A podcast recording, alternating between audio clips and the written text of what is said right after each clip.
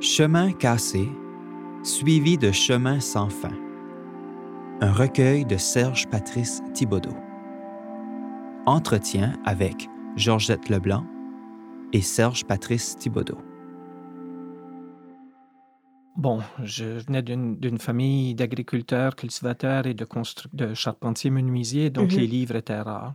Ça veut pas dire les livres étaient rares à la maison, ça veut pas dire qu'on lisait pas, parce qu'il y avait le bibliobus, il y avait les livres à l'école, j'avais des enseignants qui me prêtaient leurs propres livres, et ensuite il y a eu la bibliothèque euh, Monseigneur Conway à Edmundston, et qu'on fréquentait assidûment. Donc, je peux pas dire qu'on a manqué de livres.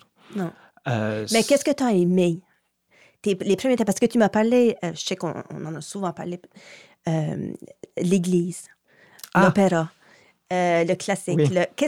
ton, tes, premiers amours, ta, première rencontre avec, avec le texte sacré, finalement, avec la poésie? Voilà, ben, la première poésie. C'était les évangiles et c'était les psaumes, bien mm. entendu. Donc, aussi, bon, on va peut-être y revenir plus loin, euh, toute la liturgie catholique romaine, pour moi, c'était du théâtre. Il fallait, puis j'étais enfant de cœur, donc il fallait se déguiser. il y avait tout ce rituel du, culte catholique romain, euh, les fêtes religieuses, euh, c'était d'autres décorums. le prêtre s'habillait jamais dans la même couleur, ça avait des significations symboliques. On était complètement dans l'univers du symbole. Et c'est peut-être ça qui m'a ouvert les yeux sur la littérature, parce que moi, les évangiles, je, les interprète comme j'interprète des textes de fiction. Donc, toutes les, allusions à la liturgie catholique romaine, c'est pas pour les parodier, c'est que je m'en fais l'interprète. Je les ai, excusez le mot, mais je les ai subis. Euh, on me les a implantés parce que ma mère était très religieuse et il fallait y aller à la messe tous les jours pendant le carême et, des fois deux fois même le dimanche. Donc, ces textes-là, cette fiction euh, christique, à l'histoire du Christ, euh, avec tous les saints, les apôtres qui ont chacun, qui sont chacun des personnages de romans, hein, et surtout Judas qui m'a toujours impressionné, Marie-Madeleine. Euh, pour moi, ça m'appartient. C'est ça. Ça m'appartient. Je peux m'en faire le lecteur et mm-hmm. l'interprète parce que je l'ai reçu en héritage dès l'enfance. Et ça, on ne peut pas me l'enlever. Et je, je, revendique cette liberté mm. d'en de, d'en faire ce que je veux. Mm. Et d'y trouver plaisir. Parce que Cuba, à Cuba, il y en a. Il y en a des saints, puis des saintes, puis des madones, puis des... N'est-ce pas? Oui. Parlons de Cuba. Ben, euh, Cuba est arrivé comme un accident mm. dans ma vie. Euh, c'est sûr que chacun de mes livres tourne autour soit d'un pays ou d'une destination. Je ne vais pas limiter ça à un pays parce que s'il y a une région dans le monde qui m'a beaucoup, beaucoup impressionné, c'est le Labrador. Euh, c'est un des plus beaux voyages que j'ai fait en bateau jusqu'au nord du Labrador. Euh, et donc, tout l'ailleurs est, omniprésent dans chacun de mes livres. J'ai écrit beaucoup de récits de voyage aussi.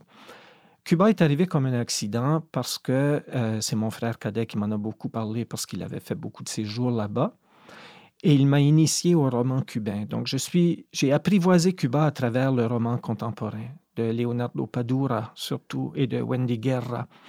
Et ça m'a donné le goût de peut-être essayer de mieux comprendre Cuba.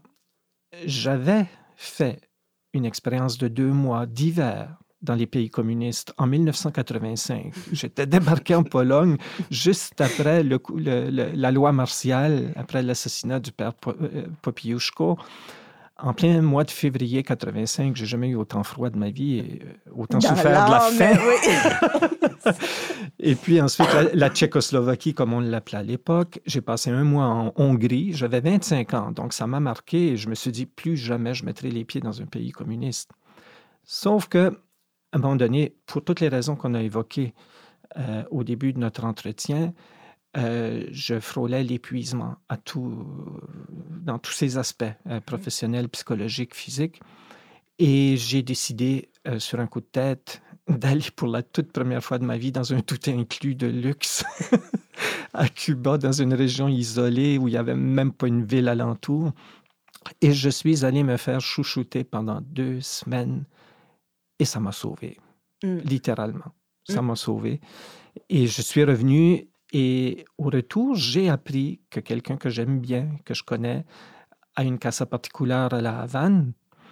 Et donc, le deuxième séjour que j'ai fait à Cuba, ben, j'ai dit, je vais aller apprivoiser la Havane et là, je, vais me sentir plus en sécurité parce que je suis moins intrépide que je l'ai été avant. Et euh, je me suis dit, c'est le seul moyen que, que, que j'ai d'entrer vraiment par la grande porte euh, à Cuba et de découvrir la ville de La Havane. Cuba est une, une destination extrêmement difficile pour les voyageurs individuels. On passe par toute la gamme des émotions, là, euh, la frustration la plus totale jusqu'à l'émerveillement total dans, en dans 10 minutes. Donc, mm. c'est épuisant au plan émotif. Tout est compliqué à Cuba, il n'y a rien de simple. Mm. Donc, quand on voyage de façon indépendante euh, à la cubaine et qu'on habite chez les Cubains, parce que moi, je, n'habite que dans des casas particuliers. J'ai fait l'expérience des tout inclus, je sais ce que c'est. Euh, je ne suis pas contre parce que justement, ça m'a aidé. Mais, mais euh, c'est comme ça que j'ai commencé à la Cuba carrément. pour des raisons extrêmement pragmatiques. C'est pas loin d'ici. Il y a des vols directs de Moncton. c'est un pays absolument fabuleux. J'y vais d'abord pour les gens. Et bien entendu, je me suis toujours dit, jamais je n'écrirai sur Cuba. Je ne ferai pas l'erreur que beaucoup d'écrivains ou d'auteurs, je dirais plutôt des auteurs, euh, écrivent en utilisant tous les clichés du tourisme de masse, hein, la prostitution, le rhum, les cigares, la salsa, euh, les vieilles bagnoles. Tout ça, euh, premièrement, tout ça ne m'intéresse pratiquement pas. Et je, j'ai vu que le quotidien des Cubains, c'est comme imposé de soi. Quand je parle des ébénistes, des mécaniciens, euh, quand je parle des, enfants espiègles, euh, tout ça, c'est ce que j'ai observé dans le quotidien à vivre parmi le peuple euh, cubain. Et bien entendu, tout le paysage, c'est un des plus beaux paysages que j'ai vus. ça n'a presque pas changé depuis le 19e siècle. La campagne cubaine, ça, cubaine est absolument magnifique. Alors, c'est certain que euh, cet univers-là s'est imposé de lui-même dans les textes, surtout dans Chemin sans fin. Mmh Parce qu'il faut dire aussi que j'avais terminé Chemin cassé, qui est très sombre, qui est très noir. C'est la face, la face sombre du livre. Et dans tous mes livres, j'ai jamais voulu laisser les lecteurs dans un cul-de-sac ou dans la détresse ou dans, dans le noir. Alors, je me suis rendu compte que lors de mon dernier séjour de presque deux mois à Cuba, j'avais continué d'écrire avec des mots sans R et euh, je me suis retrouvé à, à écrire un petit peu sans m'en rendre compte dans les carnets quand j'étais sur la plage parce que j'adore les stations balnéaires. J'ai toujours adoré l'atmosphère, la joie de vivre, le laisser aller des stations balnéaires mm. et c'est la raison pour laquelle aussi je m'en vais là-bas pour oublier euh, bien des choses. Et euh, donc, ça s'est imposé de soi.